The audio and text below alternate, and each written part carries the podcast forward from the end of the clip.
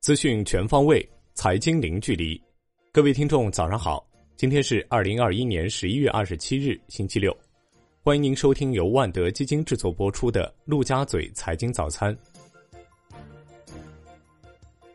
首先来关注热点聚焦：新冠疫情担忧推升避险情绪，全球风险资产遭遇黑色星期五。美国、欧洲及亚太股市主要股指收盘重挫。道指跌逾九百点，创今年最大跌幅；标普五百指数跌百分之二点二七，为两个月来最大跌幅。美元指数大幅下挫百分之零点八二，美元对日元跌超百分之一点八。大宗商品价格重挫，原油期货暴跌，美油主力合约跌百分之十三点零四，布油跌百分之十一点二七，均创近三个月新低。伦敦基本金属多数下跌。LME 铜跌百分之三点六四，LME 锌跌百分之三点五六，LME 镍跌百分之三点四，LME 铝跌百分之四点六二，LME 锡跌百分之二点四二，LME 铅涨百分之零点二四。避险资产大涨，美债收益率大幅下挫，十年期美债收益率跌十五点八一个基点，报百分之一点四八二。非洲南部发现新型新冠病毒变异毒株。研究称，其比德尔塔更具传染性，并已向全球及其他地区扩散。世界卫生组织将变异新冠病毒 B. 一一五二九命名为 Omicron，列为引发忧虑的变异病毒，并表示世界各国应对该变异病毒应保持警惕。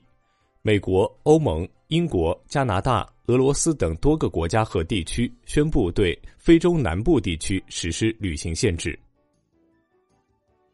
上交所与中证指数公司决定调整上证五零、上证一八零、上证三八零、科创五零等指数样本，其中上证五零指数更换五只样本，将调入片仔癀、长江电力、长城汽车、中国电信和中远海控。同时，中证指数公司决定调整沪深三百、中证五百、中证香港一百等指数样本。其中，沪深三百指数更换二十八只样本。支付宝微信支付个人收款码将于明年三月一日起被禁止商用，是误读。监管要求并非完全限制个人静态收款码商用，而是提出个人静态收款条形码原则上禁止用于远程非面对面收款，确有必要的实行白名单管理。下面来关注宏观方面。国务院发布关于支持北京城市副中心高质量发展的意见，提出加快推进法定数字货币试点，聚焦新一代信息技术、智能制造等领域，实施一批国家重点科技项目和应用示范项目。文件指出，到二零三五年，现代化城市副中心基本建成。央行十一月二十六日开展一千亿元七天期逆回购操作。当天有五百亿元逆回购到期，因此单日净投放五百亿元，本周累计净投放一千九百亿元。国内股市方面，沪深两市指数弱势窄振，权重板块相对疲软，热点题材股分化，元宇宙、半导体回调，锂电池、稀土永磁逆势造好。上证指数收盘跌百分之零点五六，报三千五百六十四点零九点。深成指跌百分之零点三四，创业板指跌百分之零点一六，万德全 A 跌百分之零点三，两市成交额连续二十六个交易日突破万亿，北向资金净卖出四十四点八八亿元，结束连续五天净买入。港股单边下挫，恒生指数收盘跌百分之二点六七，报两万四千零八十点五二点，恒生科技指数跌百分之三点二五。博彩股领跌蓝筹，大型科技股集体低迷，南向资金净买入九点六一亿港元，美团或净买入四点二二亿港元，腾讯控股遭净卖出十八点六亿港元。据证监会网站消息，证监会原发审委委员、国泰君安证券投资银行部总经理朱毅涉嫌严重违法，目前正在接受监察调查。美团三季度营收增长百分之三十八，至四百八十八亿元，整体经营利润达四十七亿元，调整后净亏损为五十五点二七亿元，去年同期则为盈利二十点五亿元。许家印卖出十二亿股中国恒大股份，套现约二十六点七六亿港元。接近恒大人士透露，此次变现所得的二十六点七六亿港元将全部用于公司纾困。恒大汽车称，仍然在接触不同的潜在投资者，为本集团引入资金。金融方面的消息，证监会近期对十六家证券公司全面风险管理落实情况开展了现场调查，并将对尚未开展全面风险管理检查的证券公司实施全覆盖现场检查。银保监会印发通知，明确符合条件的商业银行。可以净额计算衍生工具交易对手风险敞口和提记资本。楼市方面的消息，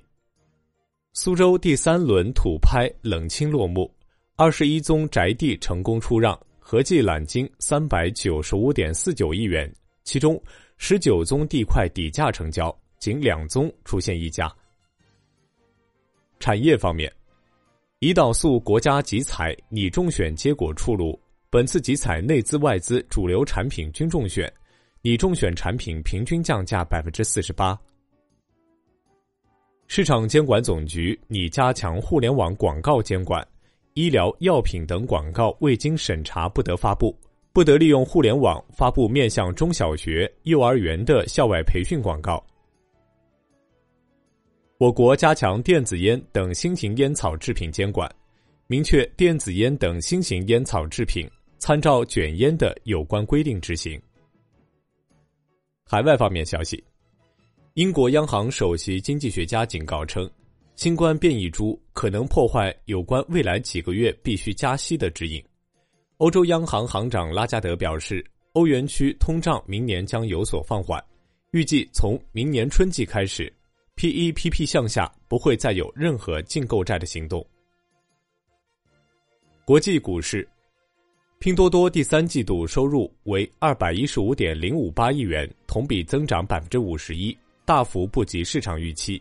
非美国通用会计准则下净利润为三十一点五亿元，上年同期为四点六六亿元。期末年度活跃买家数达到八点六七三亿，单季新增一千七百四十万。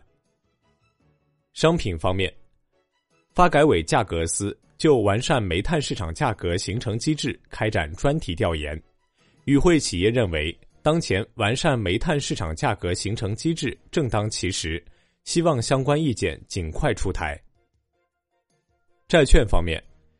避险情绪升温叠加资金宽松，银行间主要利率债收益率下行三 BP 左右，国债期货全线明显收涨，十年期主力合约涨百分之零点二五。银行间资金供给充裕，隔夜回购加权利率下行于十 BP 至百分之一点七左右。最后来关注到外汇，